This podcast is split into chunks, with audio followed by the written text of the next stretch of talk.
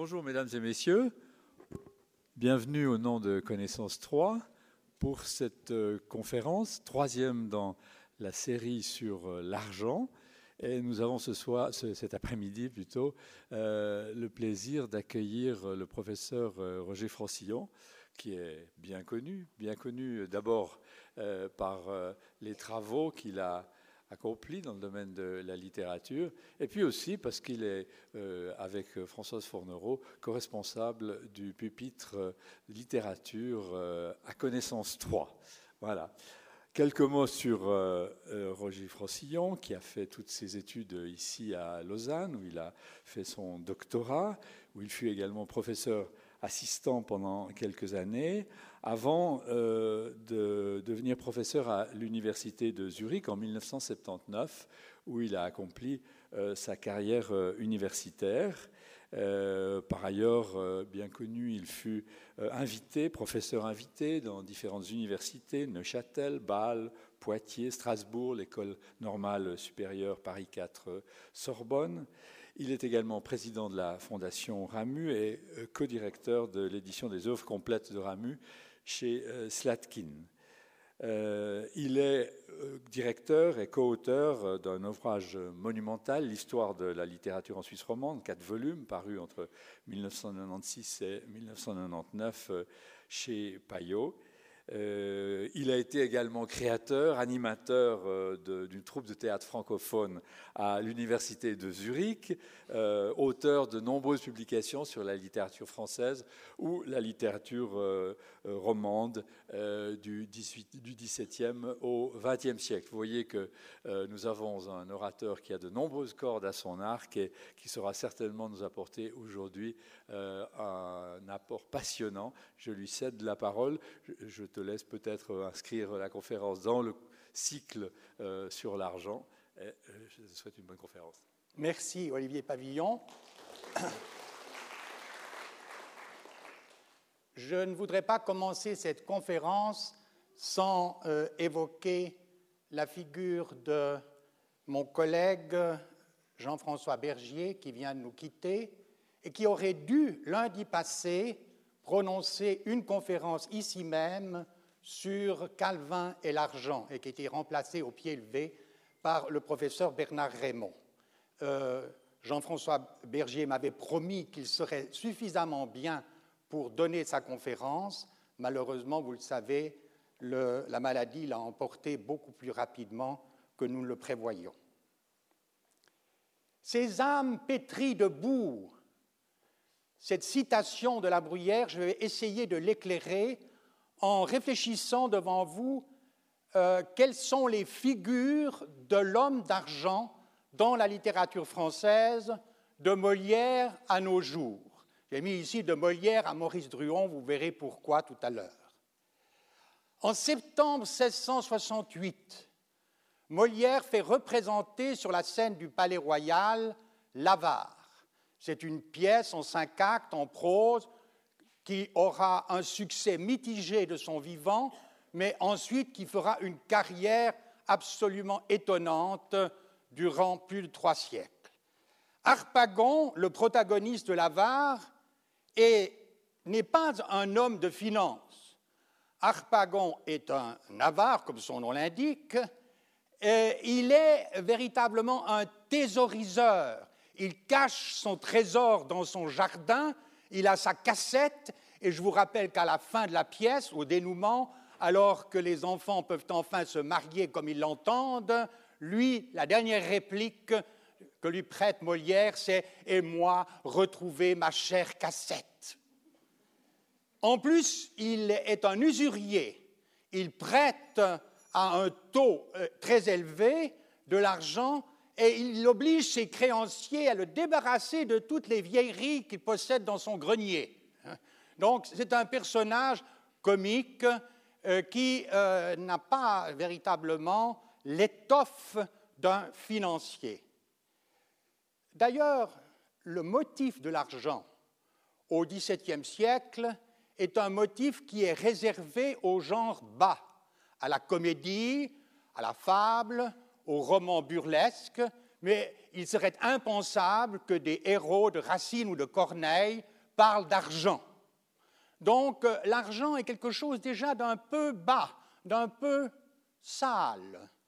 Et euh, Molière va, euh, trois ans après l'avare, en 1671, à l'occasion d'une fête pour le mariage ou le remariage de Monsieur Frère du Roi, va écrire une petite pochade, une petite pièce intitulée La comtesse d'Escarbagnas, que plus personne ne joue, et il crée dans cette pièce un personnage qui s'appelle Monsieur Harpin. Harpagon, Harpin, n'est-ce pas? Il y a là une analogie. Et ce Harpin est receveur des tailles, c'est-à-dire que c'est un homme préposé à la réception des impôts. C'est un homme du fisc. Et ça, c'est très important parce qu'on s'approche déjà de l'homme de finance. Ce monsieur Harpin fait la cour à la comtesse d'Escarbagnas, qui le mène en bateau, et à la fin de la pièce, Harpin, qui a les pieds sur terre, dit à la comtesse J'en ai assez de vous faire des cadeaux, monsieur le receveur ne sera plus monsieur le donneur. Donc, euh, on voit très bien se profiler, en somme, ce personnage de l'homme de finance. Sept ans plus tard, en 1678, La Fontaine publie dans le second recueil des fables sa célèbre fable que vous connaissez tous probablement, Le savetier et le financier. Un savetier chantait du matin jusqu'au soir, c'était merveille de le voir, merveille de l'ouïr. Il faisait des passages plus qu'autant plus, autant qu'aucun de ses sages. Son voisin, au contraire, étant tout cousu d'or, chantait peu, dormait moins encore, c'était un homme de finance. Donc apparaît avec La Fontaine l'expression homme de finance. Mais c'est dix ans plus tard, en 1688, qu'on peut dire apparaît véritablement le financier dans la littérature, dans un texte sérieux, dans les caractères de la bruyère. La bruyère écrit des caractères pour faire en quelque sorte concurrence aux maximes de la Rochefoucauld ou aux pensées de Pascal. Le dernier chapitre des caractères est intitulé d'ailleurs Des esprits forts, et dans ce chapitre, la bruyère euh, fait en quelque sorte le prolongement des pensées de Pascal. Donc il veut nous faire un texte tout à fait sérieux sur la psychologie humaine, sur les rapports de l'homme avec Dieu, et dans ce texte, il ne néglige pas de parler de l'individu dans la société et par conséquent de l'argent. On peut dire, je crois que c'est la première fois que l'argent apparaît comme un motif dans un ouvrage tout à fait sérieux dans les caractères. Pour euh, décrire l'homme d'argent, la bruyère procède par petits portraits. Et je vais vous en lire quatre, parce qu'on peut considérer ces portraits comme des variations métaphoriques sur le thème de l'argent, et ça nous permettra de dégager un certain nombre de euh, paramètres, de caractéristiques sur, euh, qui constituent, je dirais, euh, l'homme de finance au XVIIe siècle.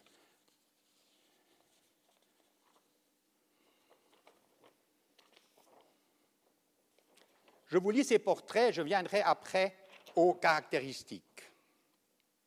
Sosie de la livrée a passé par une petite recette à une sous-ferme. Je vous rappelle que les fermes, c'était en somme des associations de financiers qui se mettaient ensemble pour prélever ensemble les impôts, et, euh, c'est-à-dire ils payaient une certaine somme à l'État, au Trésor royal, et ensuite ils se repayaient, si je puis dire, sur les contribuables.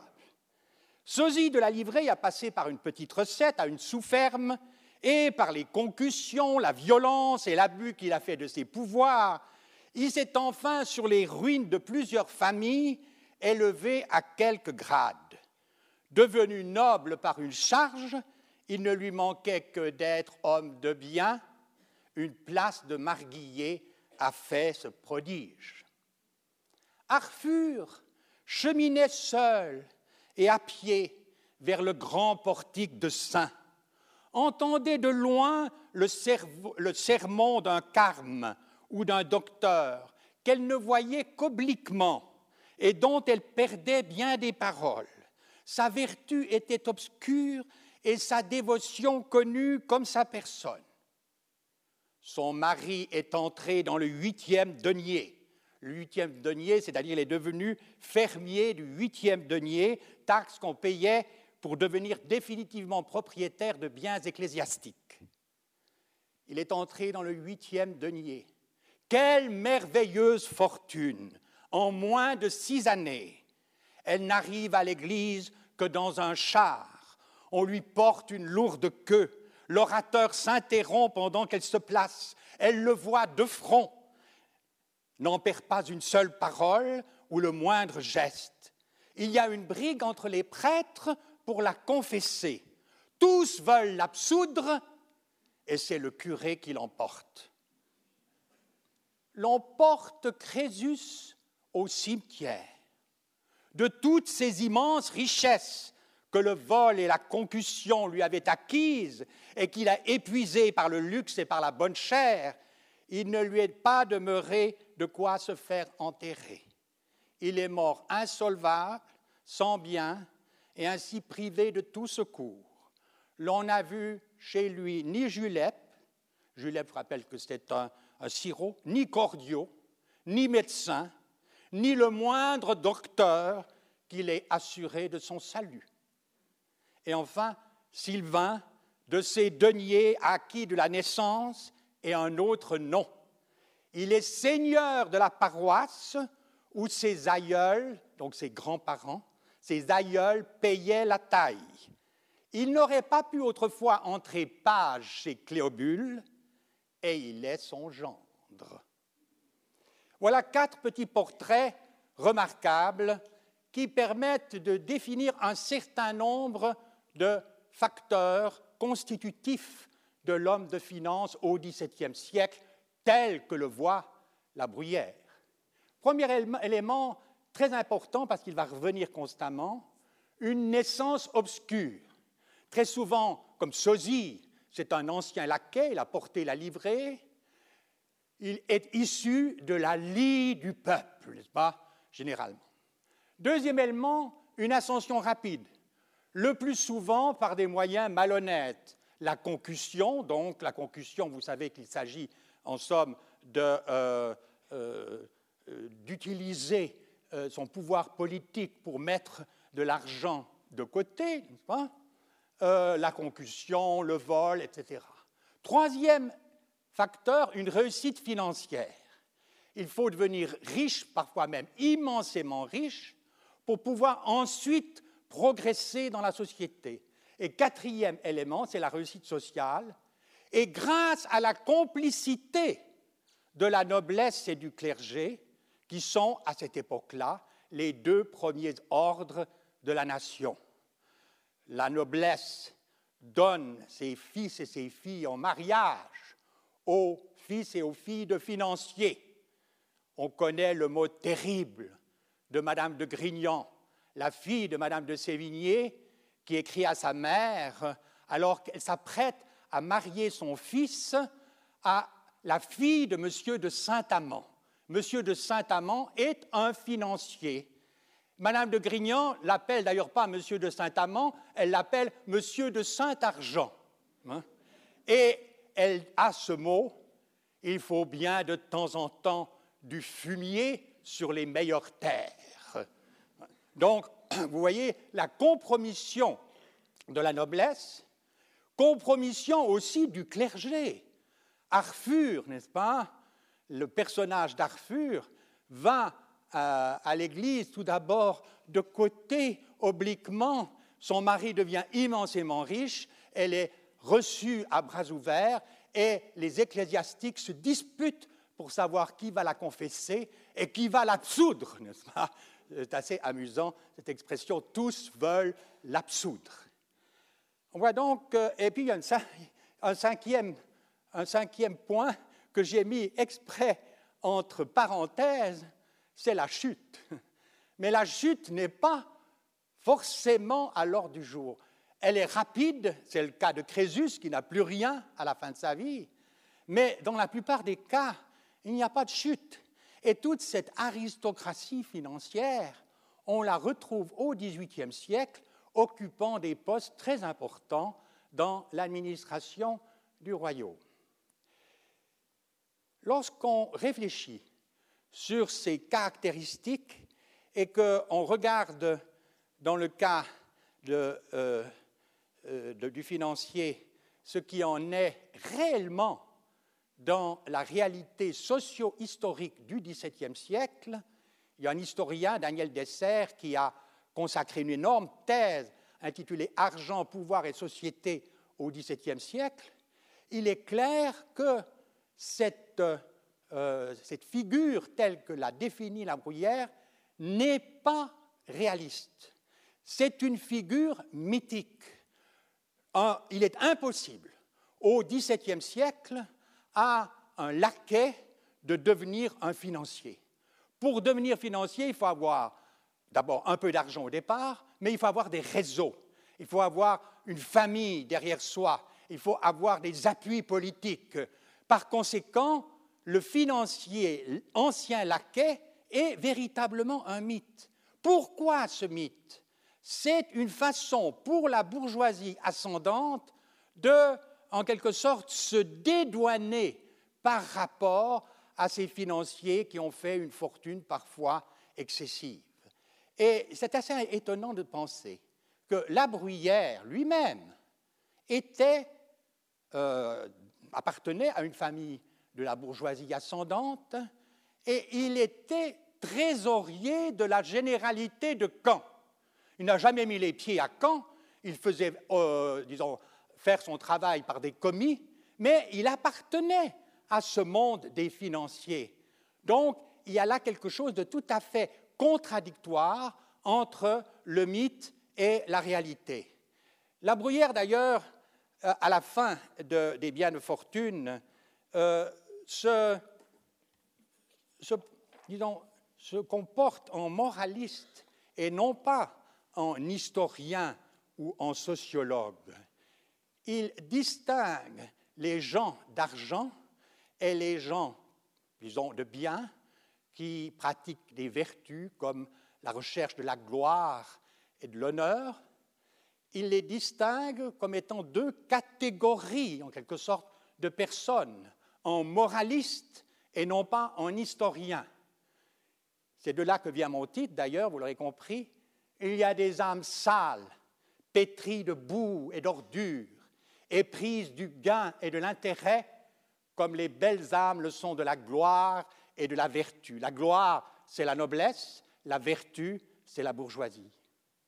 Capable d'une seule volupté, qui est celle d'acquérir ou de ne point perdre, curieuse et avide du denier 10, uniquement occupée de leurs débiteurs, toujours inquiète sur le rabais ou le décrit des monnaies, enfoncée et comme abîmée dans les contrats, les titres et les parchemins.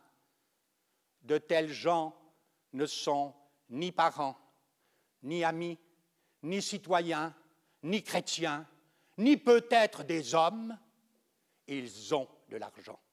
Vous voyez la différence entre être et avoir, n'est-ce pas? Et toutes les vertus qui font en quelque sorte l'humanité, depuis l'échelon de la famille à celui de Dieu, eh bien, toutes ces vertus sont en quelque sorte effacées par l'argent, par la possession de l'argent. Ce mythe du laquais financier, on le retrouve jusqu'au début du XVIIIe siècle. Euh, je pourrais citer par exemple la pièce de Le Sage, Turcaret, qui date de 1709. Et dans cette pièce, euh, Turcaret est un financier qui fait fortune et qui euh, va dépenser tout son argent. C'est comme le Crésus de la bruyère. Et il a des femmes, il a la bonne chair, il a une femme légitime en province, mais il fait la cour à une femme parisienne. Lorsque la provinciale arrive, naturellement, tout est par terre et Turcaret va perdre sa fortune et il va être remplacé par son propre valet Frontin, si bien qu'on a une sorte de, euh, euh, d'enchaînement, de carrousel des euh, fortunes dans Turcaret. J'admire le train de vie, de la vie humaine. C'est le valet Frontin qui parle. Nous plumons une coquette. La coquette mange un homme d'affaires, l'homme d'affaires en pille d'autres. Cela fait un ricochet de fourberie le plus plaisant du monde. On voit très bien que là, il y a là une sorte de, de jeu comique, mais la pièce, en 1709, a failli être interdite par l'intervention des financiers de l'époque et euh, il a fallu toute la euh, force persuasive de Le Sage pour que la comédie française la joue quand même et le nombre de représentations en a été limité. Une année auparavant, autre exemple de cette manière dont on considère les financiers à l'époque de Louis XIV. Louis XIV, nous sommes en 1708, en pleine guerre de succession d'Espagne, le trésor royal est à sec et Louis XIV a besoin d'argent. À qui demander de l'argent? À un banquier. Et il s'adresse au banquier le plus célèbre de l'époque, qui s'appelait Samuel Bernard, qui était un protestant converti, qui a été anobli en 1700 qui a même reçu la croix de Saint-Georges en 1702, et Louis XIV veut lui emprunter de l'argent. Mais comment faire? Alors, le surintendant des finances de l'époque, Desmarais, a l'idée de faire venir le banquier à Marly. Je ne sais pas si vous savez ce que c'était que Marly. Marly, c'était la résidence privée de Louis XIV. Il invitait à Marly ses fidèles les plus proches. Et aller à Marly, c'était une consécration pour les gens de la cour. Alors, on ne peut quand même pas inviter un banquier à Marly. Alors, Desmarais fait venir Samuel Bernard euh, à Marly, et lorsque Louis XIV se promène dans ses jardins, il feint de dire à Louis XIV, Majesté, il y a ici, par hasard, le banquier Bernard.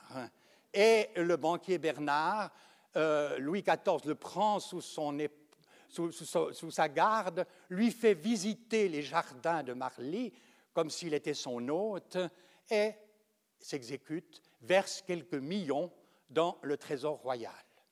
Saint-Simon, rendant compte de cet épisode, déclare ceci, qui est assez étonnant, parce qu'il utilise un terme qui va tout à fait dans le sens des âmes pétries de boue, j'admirais, et je n'étais pas le seul, cette espèce de prostitution du roi, prostitution du roi, si avare de ses paroles à un homme de l'espèce de Bernard, Donc, euh, nous avons là un exemple encore de la persistance de ce mythe.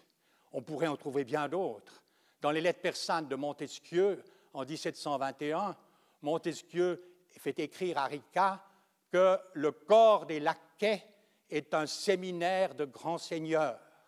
Et euh, dans le paysan parvenu de Marivaux, encore en 1733, euh, Marivaux imagine que le premier maître de Jacob est un financier, et un financier qui est ruiné, ce qui met Jacob à la rue. Les choses vont changer avec un de nos plus grands écrivains français, j'ai nommé Voltaire. Voltaire est le premier écrivain qui a compris une chose, c'est que pour être respecté dans la société de son temps, il fallait être riche. Et très vite, il va faire des affaires. Il va s'acoquiner avec les frères Paris Duvernay, qui étaient des grands financiers la première moitié du XVIIIe siècle, et euh, il va leur prêter sa plume, et ils vont lui prêter leur savoir-faire. À la fin de sa vie, Voltaire aura un revenu annuel de 250 000 livres. Il faut dire que ça correspond à peu près à 2 millions et demi d'euros actuels. C'est pas mal, n'est-ce pas, pour vivre, comme il vivait d'ailleurs en Châtelain, euh, dans ces terres de Ferney. Voltaire euh, va avoir une toute autre conception de l'argent que celle de la bruyère. Dans les lettres anglaises ou lettres philosophiques que Voltaire publie d'abord à Londres en 1733, puis à euh, Paris, non pas à Paris, à Rouen en 1734, l'œuvre est aussitôt interdite et Voltaire doit se cacher à, à. Il écrit euh, dans la lettre sur le commerce ceci quand Louis XIV faisait trembler l'Italie et que ses armées, déjà maîtresses de la Savoie et du Piémont, étaient prêtes de reprendre Turin, il fallut que le prince Eugène marchât du fond de l'Allemagne au secours du duc de Savoie. Il n'avait point d'argent. Il n'avait point d'argent. Sans quoi on ne prend ni ne défend les villes. On ne prend pas et défend les villes avec l'honneur, avec les armes, avec l'argent. Il eut recours à des marchands anglais. En une demi-heure, on lui prêta 50 millions. Avec cela, il délivra Turin, battit les Français et écrivit à ceux qui lui avaient prêté cette somme, ce petit billet, Messieurs, j'ai reçu votre argent et je me flatte de l'avoir employé à votre satisfaction. Dans la même lettre, tout à la fin, Voltaire est encore plus pointu. Je ne sais lequel est le plus utile à un État ou un seigneur bien poudré qui sait précisément à quelle heure le roi se lève, à quelle heure il se couche, et qui se donne des airs de grandeur en jouant le rôle d'esclave dans l'antichambre d'un ministre ou d'un négociant.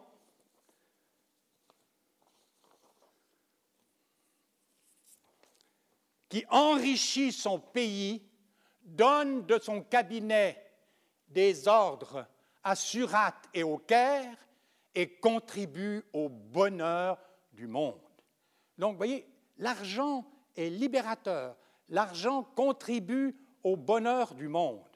Et il y a dans cette même lettre euh, cette phrase célèbre Entrez dans la bourse de Londres, cette place plus respectable que bien des cours, vous y voyez rassembler les députés de toutes les nations pour l'utilité des hommes.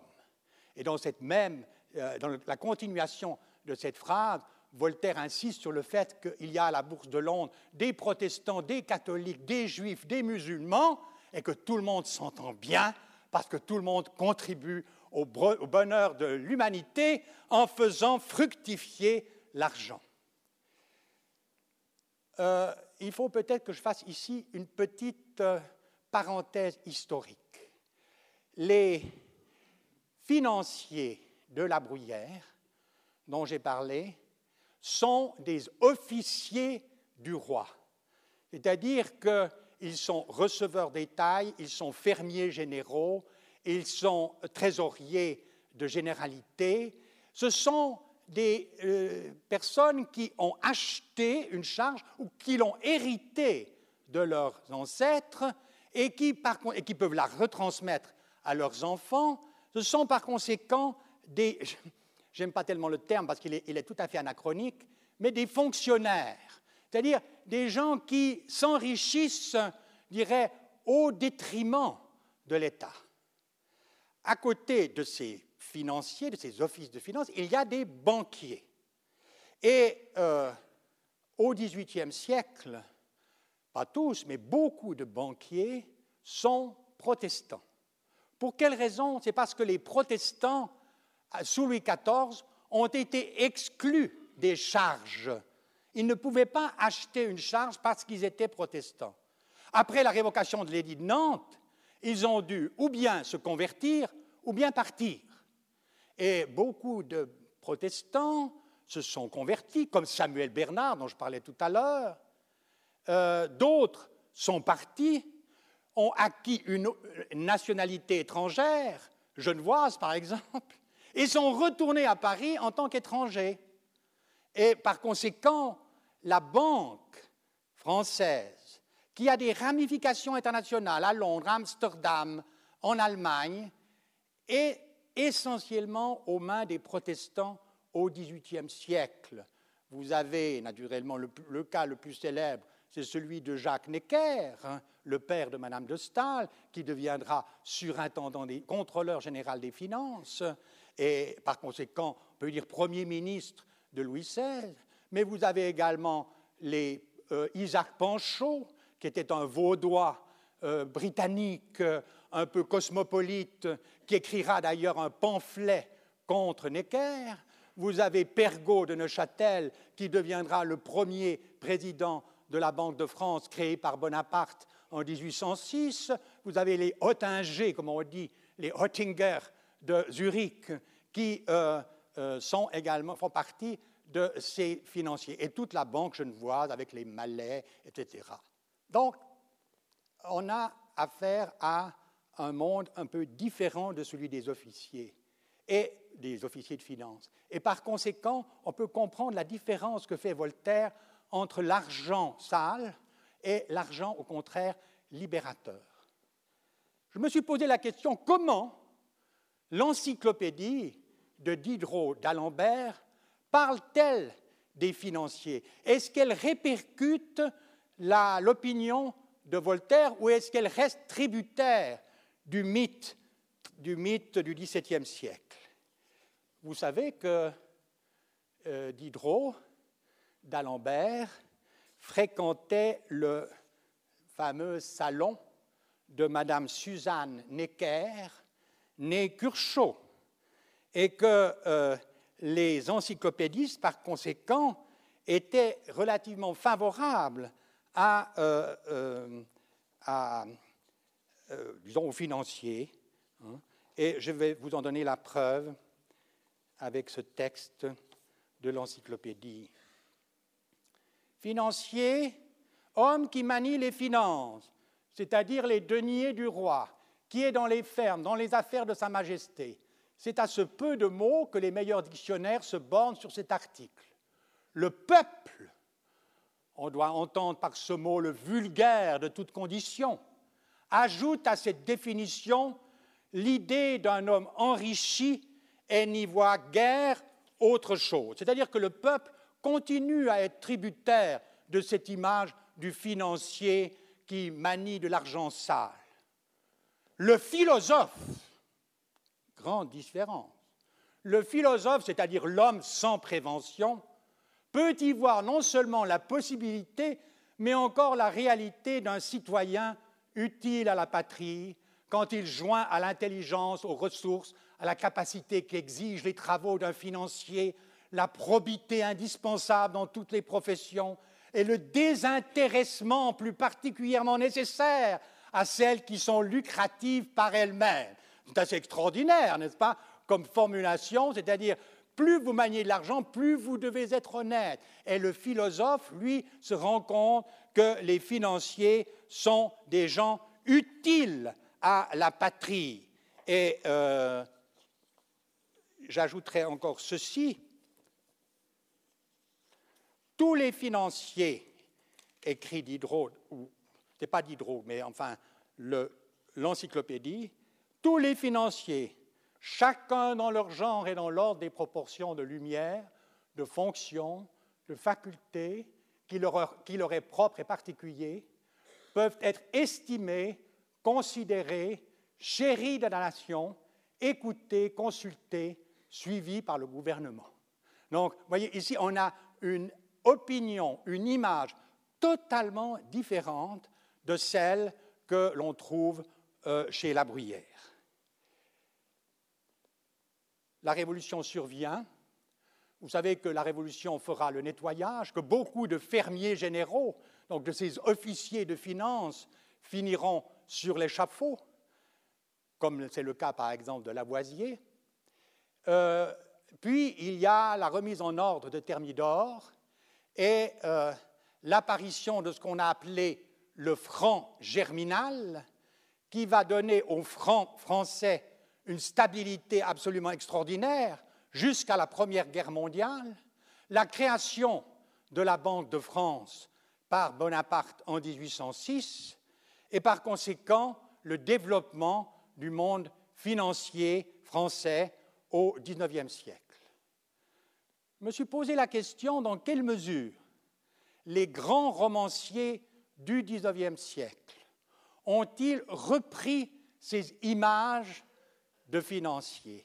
Est-ce qu'on retrouve ces deux tendances ou est-ce que l'une des tendances l'emporte sur l'autre?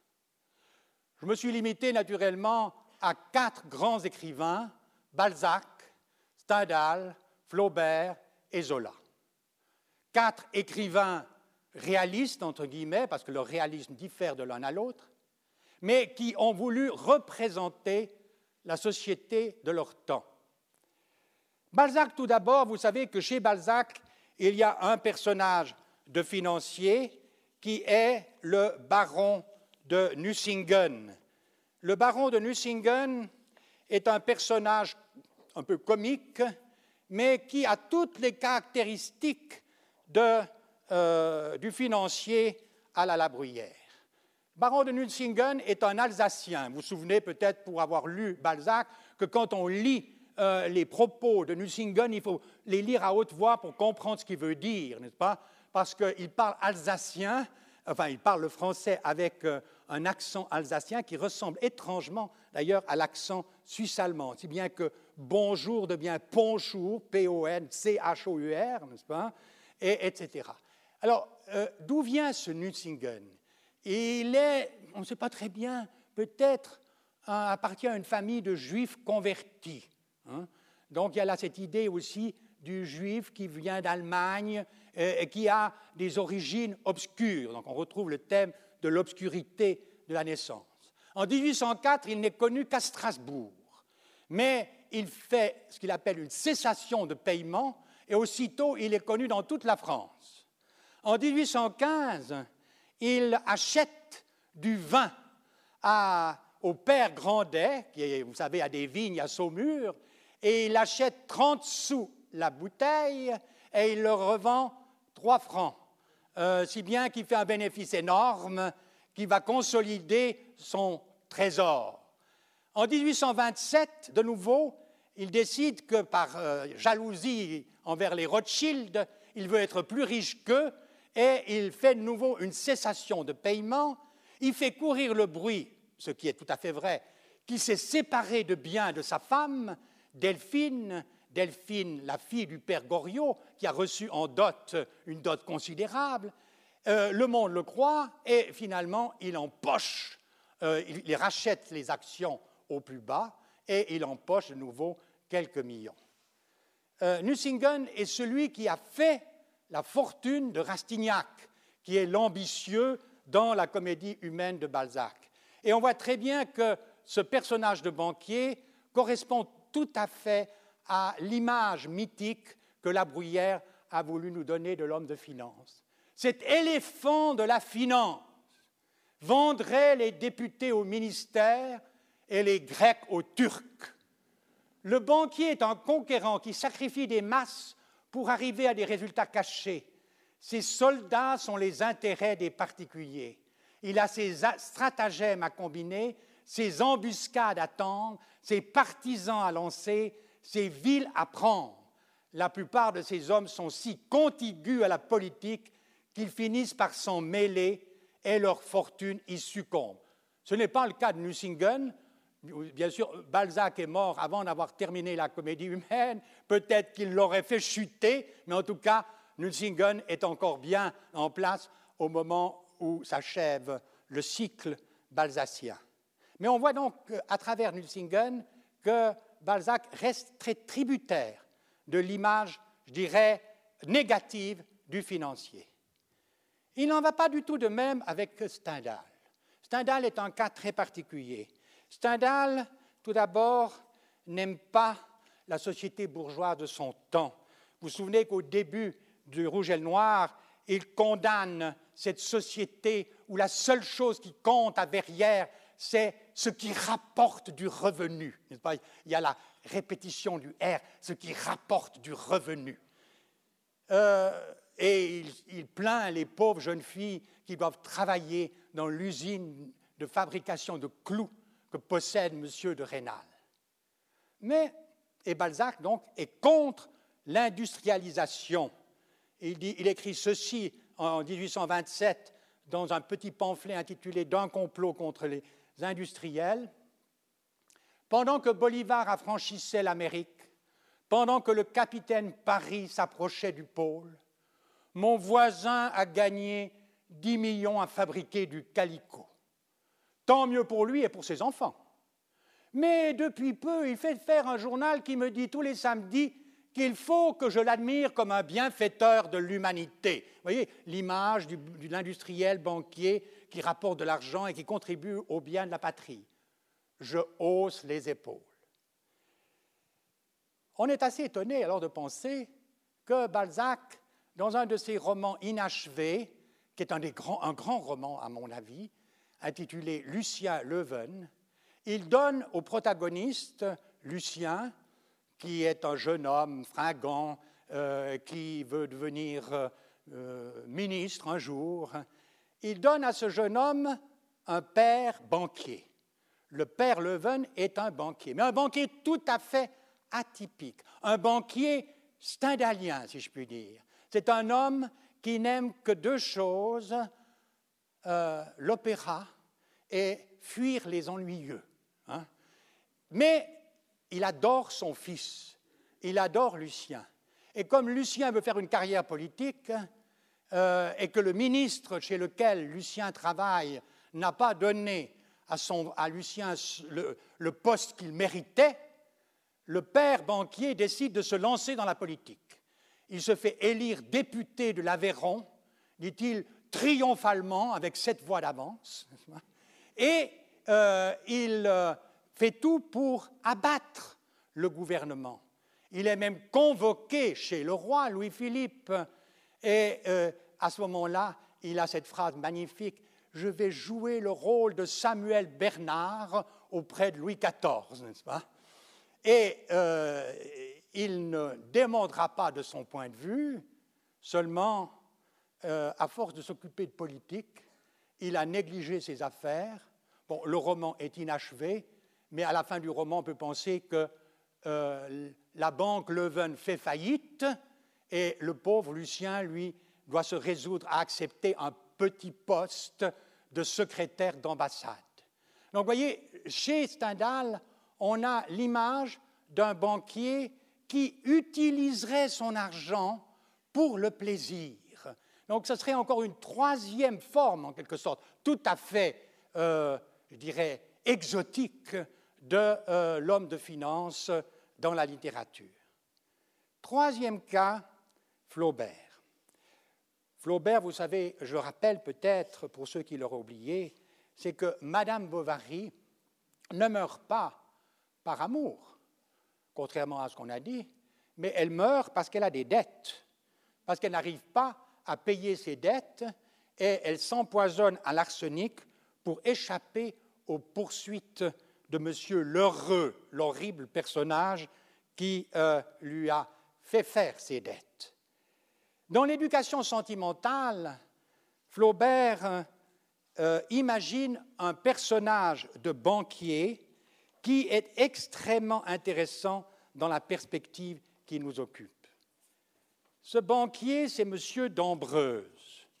D'Ambreuse en un mot, mais qui en réalité est un noble. Alors là, on a un élément tout à fait curieux et nouveau, c'est qu'au XIXe siècle, dans la société capitaliste naissante, il ne fallait pas être noble, il fallait être riche. Et que, par conséquent, bon, on pouvait utiliser sa noblesse, vous verrez d'ailleurs qu'il l'utilise, mais qu'au départ, il vaut mieux être monsieur d'Ambreuse sans particules que Monsieur le comte d'Ambreuse. Monsieur d'Ambreuse s'appelait de son vrai nom le comte d'Ambreuse. Mais dès 1825, abandonnant peu à peu sa noblesse et son parti, il s'était tourné vers l'industrie. Je vous rappelle qu'en principe, les nobles ne pouvaient pas faire de l'industrie parce qu'ils dérogeaient s'ils entraient dans l'industrie. Il n'y avait que le commerce maritime qui leur était autorisé. Ils s'étaient tournés vers l'industrie et l'oreille dans tous les bureaux, la main dans toutes les entreprises, à l'affût des bonnes occasions, subtil comme un grec et laborieux comme un auvergnat. Il avait amassé une fortune que l'on disait considérable. De plus, il était officier de la Légion d'honneur, membre du Conseil général de l'Aube, député, père de France un de ses jours. Complaisant du reste, il fatiguait le ministre par ses demandes continuelles de secours, de croix, de bureaux de tabac. Donc il avait sa clientèle et il fallait donner à sa clientèle des postes de bureaux de tabac, des croix, etc. Et dans ses bouderies contre le pouvoir, il inclinait au centre gauche. Je trouve cette formule extraordinaire, c'est-à-dire qu'il devient presque, presque social. Vous verrez, pas du tout. Mais enfin, euh, disons, il est proche de la gauche. Sa femme, la jolie Madame d'Ambreuse, que citaient les journaux de mode, présidait les assemblées de charité. Donc elle, elle se met bien avec le clergé. En cajolant les duchesses, elle apaisait les rancunes du noble faubourg. Le noble faubourg, c'est le faubourg Saint-Germain, là où logeait l'aristocratie encore au XIXe siècle que l'on retrouvera chez Proust, par exemple. Les rancunes du noble faubourg. Elle laissait croire que M. d'Ambreuse, excusez-moi, j'ai perdu ma feuille. pouvait encore se repentir et rendre des services. Donc on voit très bien ici dans ce portrait que Flaubert accumule les traits qui font de D'Ambreuse un personnage à la fois très représentatif de son temps, puisqu'il est en même temps industriel et euh, euh, banquier, mais également qui est en dehors, en somme, de, il n'a plus besoin de la noblesse tout en la faisant cajoler par sa femme. Euh, l'événement historique, vous le savez, qui est au centre de l'éducation sentimentale, c'est la révolution de 1848. La révolution de 1848 est un coup très dur pour les riches, pour les nantis. Et il y aura, vous le savez, en février la révolution et en juin la contre-révolution des, barricades et on, fera intervenir la troupe et on n'hésitera pas à tirer sur la foule. De tous les Français, en février, celui qui tremblait le plus fort était M. d'Ambreuse. L'état des, nouveau des choses menaçait sa fortune, mais surtout dupait son expérience. Un système si bon, un roi si sage, était-ce possible? La terre allait crouler. Et alors, on voit très bien que sa peur se concentre à cette époque-là sur les socialistes. C'est assez comique, puisqu'on nous disait, Flaubert nous disait tout à l'heure qu'il était de centre-gauche, n'est-ce pas? Mais les socialistes, dont il voit partout la, présence, parce qu'il a peur pour la propriété, et je cite ça, c'est de lui, qui monta, c'est Flaubert, pardon, qui monta dans les respects au niveau de la religion et se confondit avec Dieu. Donc dans cette société matérialiste du XIXe siècle, il n'y a plus de valeur autre que l'argent et la propriété. Et D'Ambreuse, vous le savez, meurt, euh, après avoir d'ailleurs contribué à la contre-révolution, contribué à l'élection à la présidence de la République de Louis-Napoléon Bonaparte, qui deviendra trois ans plus tard par un coup d'État Napoléon III, et qui créera le Second Empire. Et euh, lorsqu'il meurt, sur sa tombe, tout le monde euh, euh, prononce des discours et on accuse le socialisme d'être responsable de sa mort. Et il y a à ce moment-là une phrase terrible chez Flaubert que j'aimerais vous lire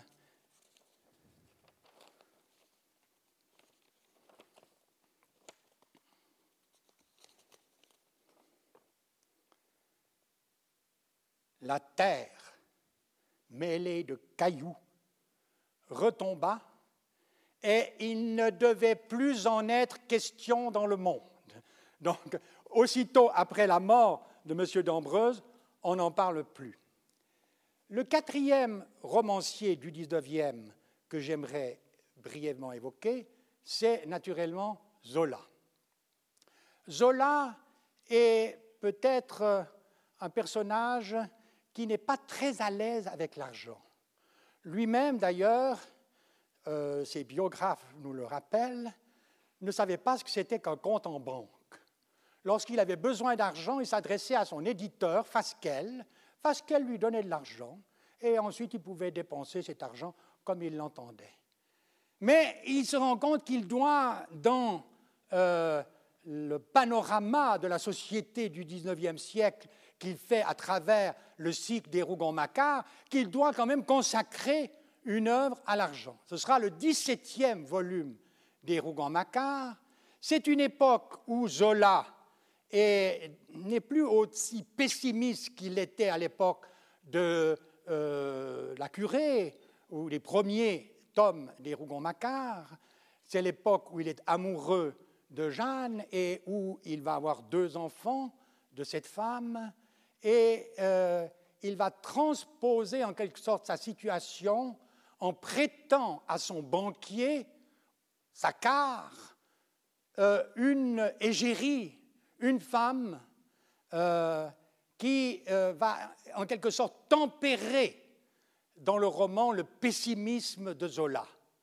D'ailleurs, Zola écrit dans ses notes préparatoires, vous savez qu'il faisait un dossier pour chaque roman, ne pas douter de la vie.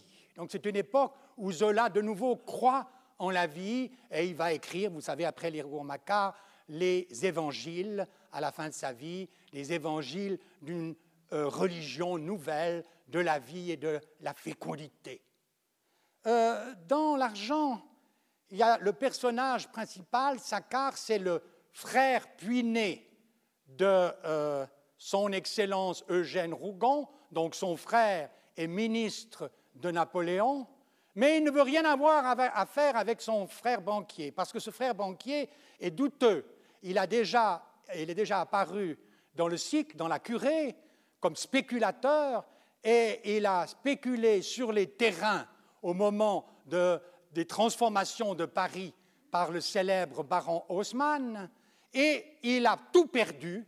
Il a donc dû vendre son immense propriété du parc Monceau, et il est logé dans une petite maison où il va créer la Banque universelle.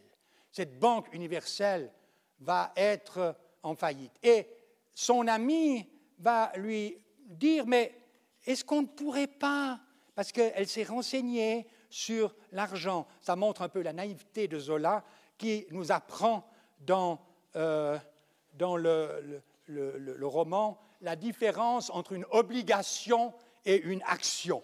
Alors, euh, son ami voudrait qu'il n'émette que des obligations, parce que quand il y a des obligations, il n'y a pas de risque. Tandis que lui, il veut émettre des actions. Et voilà ce qu'il lui répond. Que voulez-vous, fiche, avec des obligations? C'est de la matière morte. Comprenez donc que la spéculation, le jeu est le rouage central, le cœur même dans une vaste affaire comme la nôtre. Oui, il appelle le sang.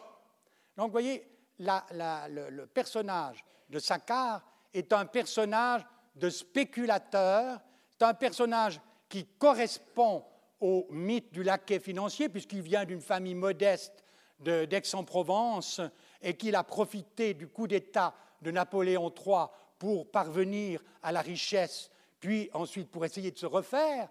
Donc, euh, Saccard est un personnage euh, tout à fait typiquement négatif. En face de lui, Zola imagine le banquier juif qui se lève tous les matins à 5 heures du matin, qui n'a jamais trompé sa femme. Et voici comment euh, le caractérise Zola. Cette figure, non plus.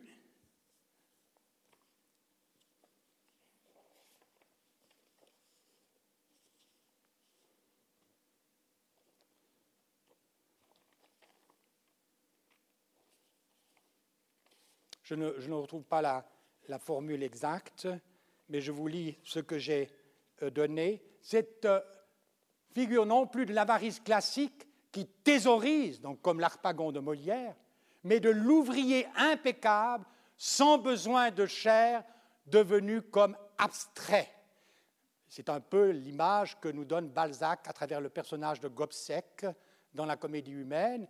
Et ici, on voit très bien que Zola oppose le spéculateur, le joueur, qui lui aussi aimerait utiliser son argent pour jouir de la vie, et puis au contraire, l'accumulateur, celui qui va accumuler une immense fortune et qui veut la transmettre à ses descendants.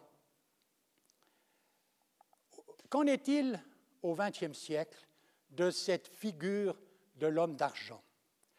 On pourrait naturellement donner d'innombrables exemples, aussi bien les écrivains de droite comme Barès ou de gauche comme Romain Roland, comme Peggy, parlent de l'argent en termes extrêmement négatifs. Le catholique Claudel fait dire à son personnage de Nageois Sa Majesté le Dieu dollar. Et ça me fait penser d'ailleurs à la célèbre chanson de notre chansonnier Gilles sur le dollar. Et dans cette première partie du XXe siècle, on a véritablement une sorte de, euh, d'image un peu, un simpliste, un peu négative de l'homme d'argent dans la littérature, y compris chez Jean Giraudoux, dans une pièce qu'il n'a pas euh, fait jouer de son vivant, mais qui a été créé par Jouvet en 1945, c'est La folle de Chaillot, où il y a un personnage qui dit, c'est un personnage euh, de euh, mendiant, qui dit au président banquier, vous avez une âme vilaine, On peut penser de nouveau à ces âmes pétries de boue. Il y a toutefois une exception, et on la trouve dans la littérature romande. C'est en 1936 la pêche miraculeuse de Guy de Pourtalès. Vous savez que dans la pêche miraculeuse, Pourtalès fait la, satire de la société genevoise de la fin du XIXe et du début du XXe siècle. Et il crée un personnage typique de banquier, le banquier galant. Or, le banquier galant est un personnage tout à fait atypique, tout à fait contraire à l'image négative de l'homme d'argent que l'on donne généralement dans la littérature. Euh, voici le portrait. D'abord, c'est un aristocrate, un aristocrate, disons un patricien, puisqu'il s'appelle M. Galant de Jussy. Hein. Il appartient au consistoire de l'Église réformée genevoise. Donc, il est véritablement noble et un tout petit peu, euh, je dirais, en bon accord avec Dieu, ou en tout cas avec ses représentants sur terre. Et voici ce portrait. Le président galant de Jussy n'avait contemplé le monde qu'à travers le guichet de son bureau, qui donnait sur la caisse, et du haut des terrasses de la rue des Grands. Il croyait sincèrement en Dieu, au bulletin politique du journal de Genève, à la noblesse de sa famille qui valait en ancienneté, selon lui, toute celle du Gotha. Donc ce banquier euh, protestant atypique va, contrairement d'ailleurs à ce qui s'est passé dans la réalité historique, se ruiner. Pourquoi à la fin de la pêche miraculeuse le banquier galant n'a-t-il plus un sou? Parce qu'il a misé sur l'Allemagne. Pourquoi a-t-il misé sur l'Allemagne? Parce que l'impératrice, la brave impératrice Augusta, envoyait ses fils chaque dimanche à l'église au culte. Donc, par conséquent, l'Allemagne ne pouvait pas perdre la guerre aux yeux de Galant, et alors que la plupart des Suisses romans, pendant la Première Guerre mondiale, vous le savez, était francophile, était du côté des Alliés, Galant est resté mordicus attaché à la cause de Guillaume II. Et par conséquent, il en est sorti ruiné. Donc on a là euh, un événement romanesque qui est tout à fait en contradiction avec la réalité historique, car je ne connais pas de banquier protestant genevois qui ait été ruiné, pas, euh, par la Première Guerre mondiale. Peut-être y a-t-il eu des problèmes plus tard, en 1929, mais là c'est une autre question. Euh, j'aimerais ajouter une chose à propos de Galan, c'est que, à travers lui, Pourtalès a voulu représenter la fin d'un monde, la fin du monde du XIXe siècle avec ses valeurs qui va s'écrouler avec euh, le déclenchement de la Première Guerre mondiale. Contrairement à, Pourtalès, sitôt après la guerre, Maurice Druon publie un roman en trois tomes intitulé Les grandes familles. Vous connaissez probablement ce roman, si vous n'avez pas vu le roman, lu le roman, pardon, vous avez vu peut-être le film avec Jean Gabin dans le rôle du banquier Schudler. Euh, euh,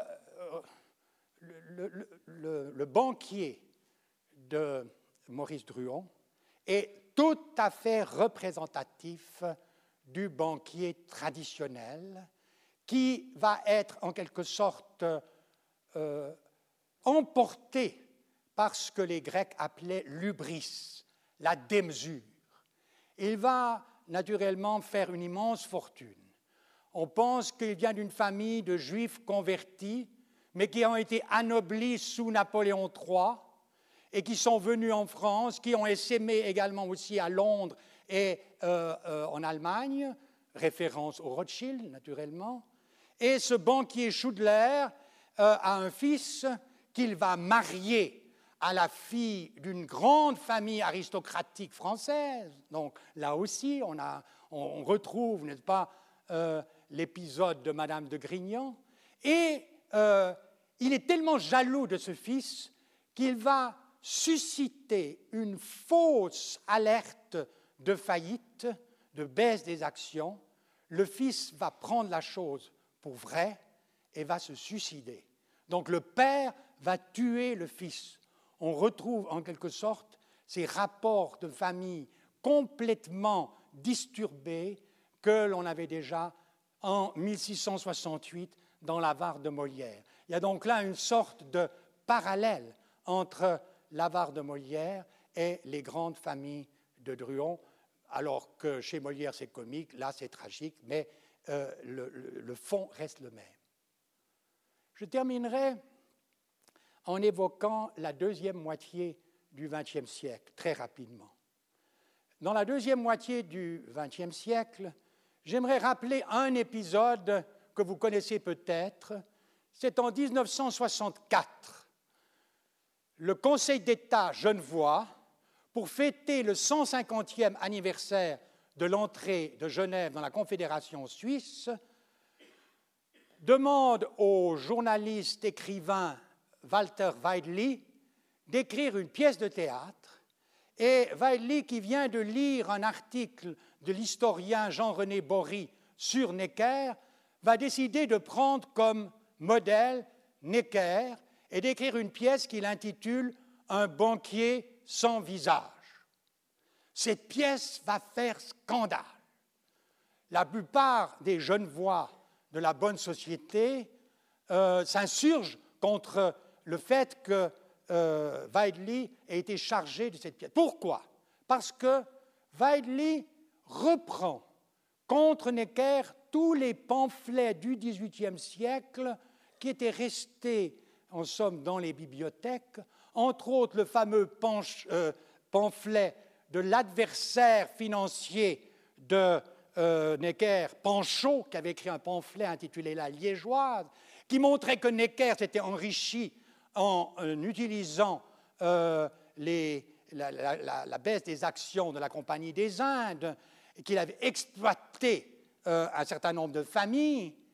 Et euh, dans cette pièce, ce qui est très intéressant, c'est que Weidli fait dire à un personnage de Necker que Necker vient de nulle part. Il vient donc, il n'a pas d'ancêtre. Son père et c'est vrai, son père, son père n'était que professeur et il ne devait pas gagner grand-chose. Voilà.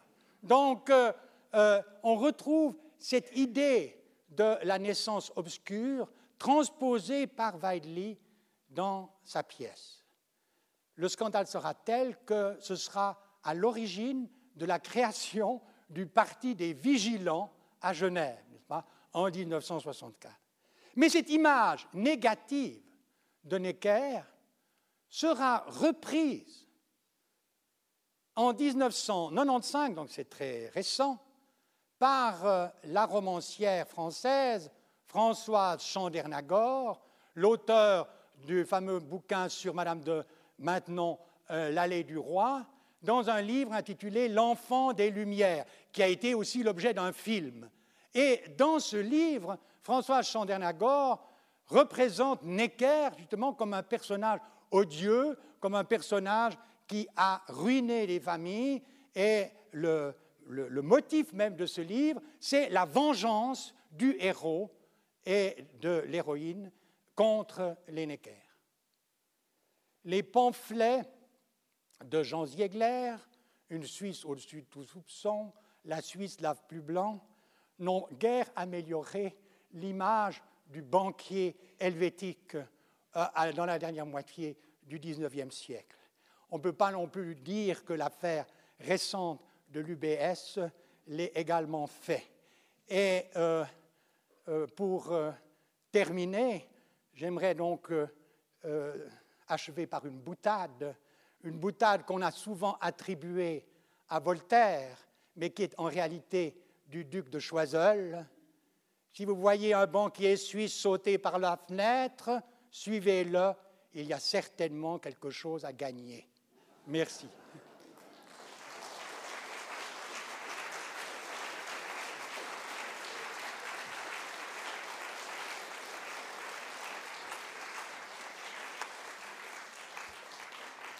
Eh bien, merci au professeur Forcillon de ce survol extraordinairement euh, documenté et en même temps pimenté d'humour. Euh, je suppose que vous avez de nombreuses questions ou remarques à faire euh, sur un sujet aussi actuel, n'est-ce pas? C'est à vous maintenant qu'est la parole? Un micro va circuler. Toujours l'instant difficile où les questions mûrissent. Oui.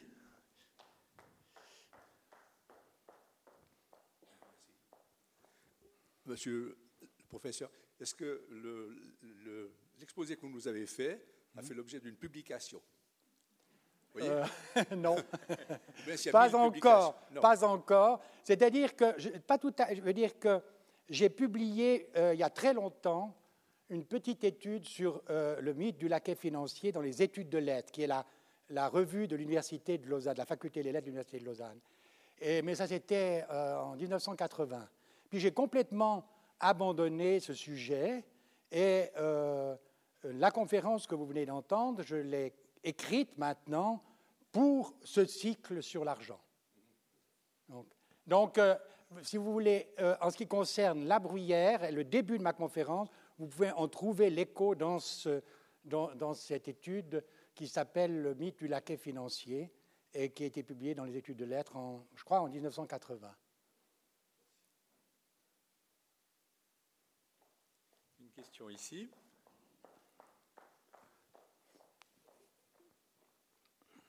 Oui, je, je, me joins à ce qui vient d'être dit. Ce serait formidable que vous publiez ou que vous retravaillez cette conférence qui est si remarquable.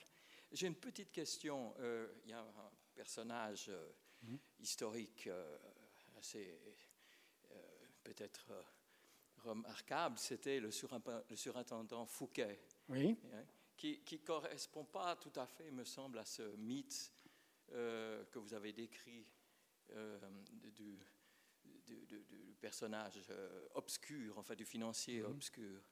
Je suis tout à fait d'accord avec vous. Est-ce que vous pourriez un petit peu mhm. développer sur Fouquet?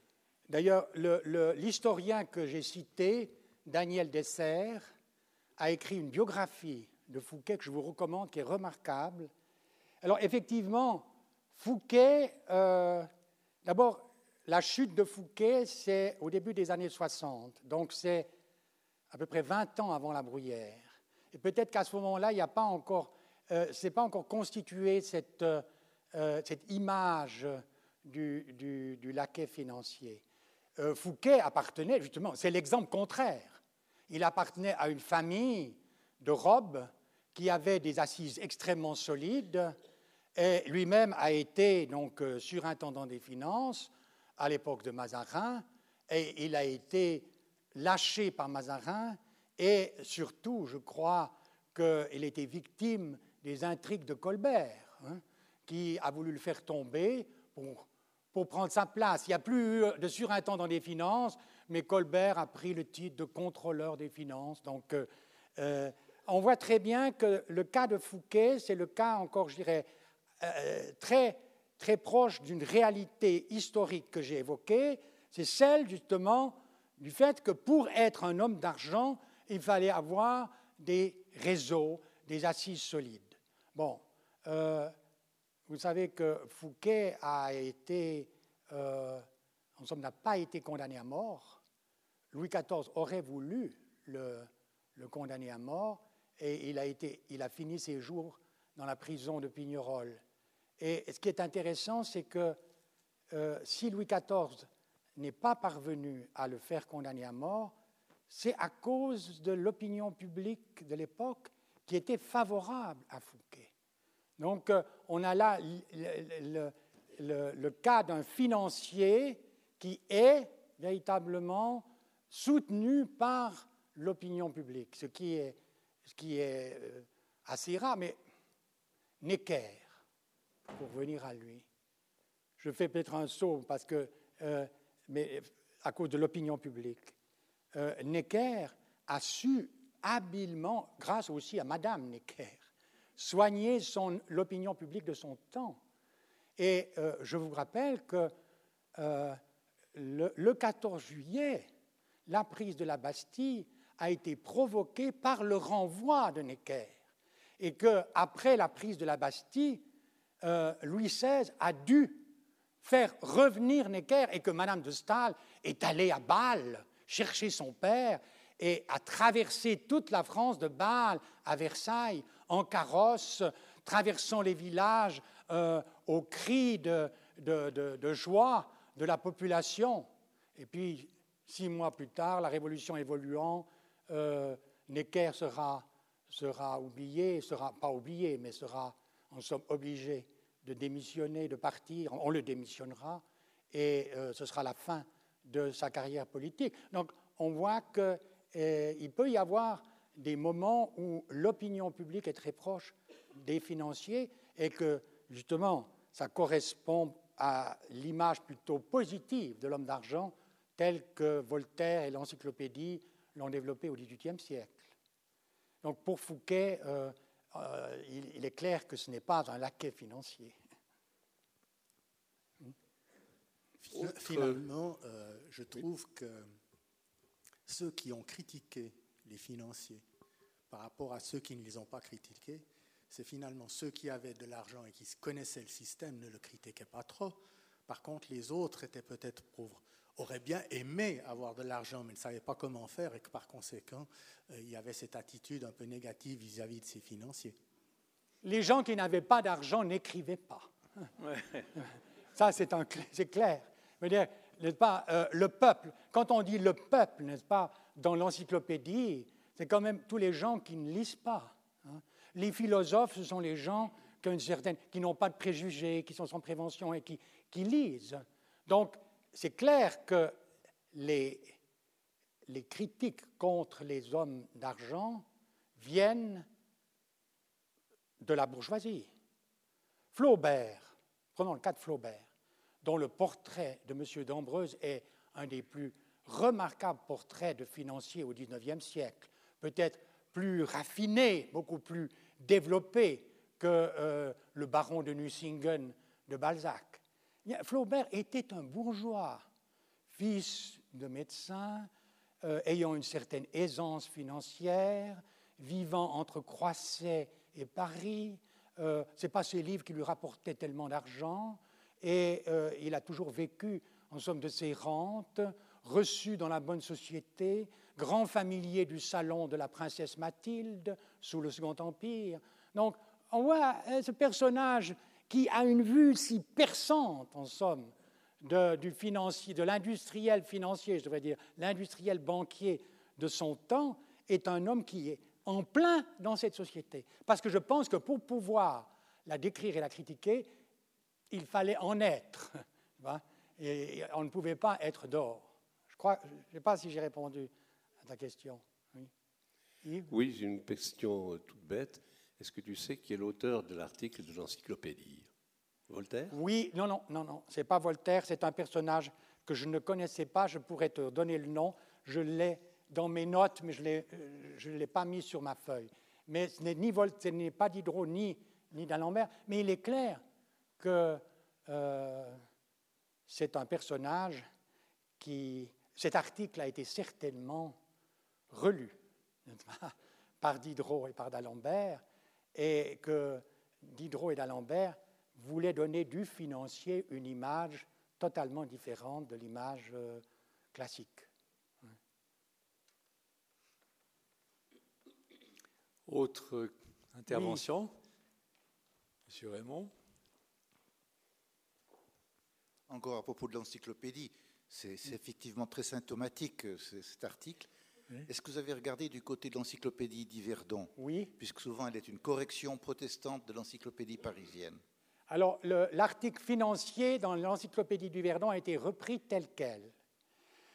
Mais je n'ai pas parlé d'un autre article qui euh, euh, figure dans l'encyclopédie et qui a été enlevé dans l'encyclopédie du Verdon. Et je me suis posé la question pourquoi. C'est un article sur le terme maltote. Je ne sais pas si vous savez ce que c'est que la maltote, M-A-L-T-O, circonflexe T-E. C'est euh, l'ensemble des partisans ou des financiers qui s'occupent de la gestion des impôts, receveurs des tailles, euh, fermiers généraux, etc. Tout cela sous le titre général de maltote. Or, il y a dans l'encyclopédie un article sur la maltote disant que les maltotiers sont en voie de disparition. Donc, c'est assez curieux quand même de dire que, euh, euh, de, que c'était des personnages qui appartenaient euh, au régime, mais au début du XVIIIe et qui sont en voie de disparition. Et dans l'encyclopédie d'Yverdon, cet article a été supprimé. Peut-être aussi parce que euh, c'était une réalité historique spécifiquement française que celle de la maltote. Ces, ces offices de finances, c'est quelque chose d'assez incroyable de penser qu'on on héritait de père en fils la charge de euh, prélever les impôts. C'est quand même quelque chose d'énorme, n'est-ce pas? Et cette hérédité des charges qui existe, je vous le rappelle, depuis Henri IV, donc c'est relativement récent, c'est au XVIIe, c'est euh, avec l'introduction de ce qu'on a appelé la paulette, c'est-à-dire un impôt qui permettait justement, on payait la paulette pour pouvoir transmettre ses charges à ses enfants. Donc euh, euh c'est étonnant de penser qu'une charge de trésorier pouvait l'hériter. Euh, la Bruyère n'a pas hérité de son père, d'un grand-oncle. Il l'a hérité d'un grand-oncle. Et il n'a jamais, comme je l'ai dit, exercé euh, ce, travail de trésorier, puisqu'il n'a jamais, euh, probablement jamais mis les pieds à Caen. Donc, euh, l'encyclopédie des Verdons, pour revenir à cette question, j'ai un peu dévié, reprend sur ce plan-là l'aspect positif de l'encyclopédie. C'est l'homme d'argent est un homme utile à sa patrie. Euh, à condition qu'il soit désintéressé, qu'il soit probe, etc. Hein. Mais il est utile à la patrie. Encore une euh, intervention Visiblement, ce n'est pas le cas. Il me reste par conséquent à remercier le professeur Francillon pour son remarquable exposé, vous remercier de votre attention et vous donner rendez-vous euh, à la conférence du lundi prochain en vous signalant que dans quelques instants, vous pouvez euh, retrouver le professeur Francillon au restaurant tout à côté et passer un moment de discussion avec lui sur le thème d'aujourd'hui. C'est ce que tu voulais ajouter? Oui. Non, non, c'était ça. D'accord. Merci. Et puis, Et euh, peut-être, je ne sais pas quelle est la prochaine conférence. lundi Alors, je crois que Oui. Madame euh, Ebongué, vous non, pouvez c'était pas ça, c'était pas la prochaine conférence que je vais annoncer tout à l'heure, mais pour répondre à la première question, je vous rappelle que depuis aujourd'hui, les conférences sont enregistrées et accessibles depuis notre site internet pour les réécouter. Donc il suffit d'aller sur le site internet de Connaissance 3, c'est www.unil.ch connaissance 3 et vous pourrez réécouter la conférence de Monsieur Francillon et les autres. Et celle de lundi prochain? Et celle de lundi prochain, j'ai un blond. Bien. Écoutez, euh, on vous renvoie à votre Elle sera programme. passionnante, mais je suis désolée, j'ai un blond, je me souviens plus qui, qui la donne. Ah, ah, ah, voilà, voilà. Alors, je crois qu'on va le savoir. Une seconde de patience.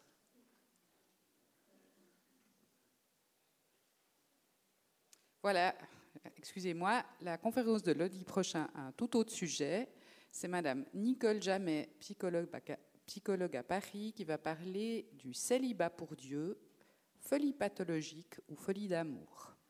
Très bien. Tout un programme. Eh bien, Merci. bonne fin de journée.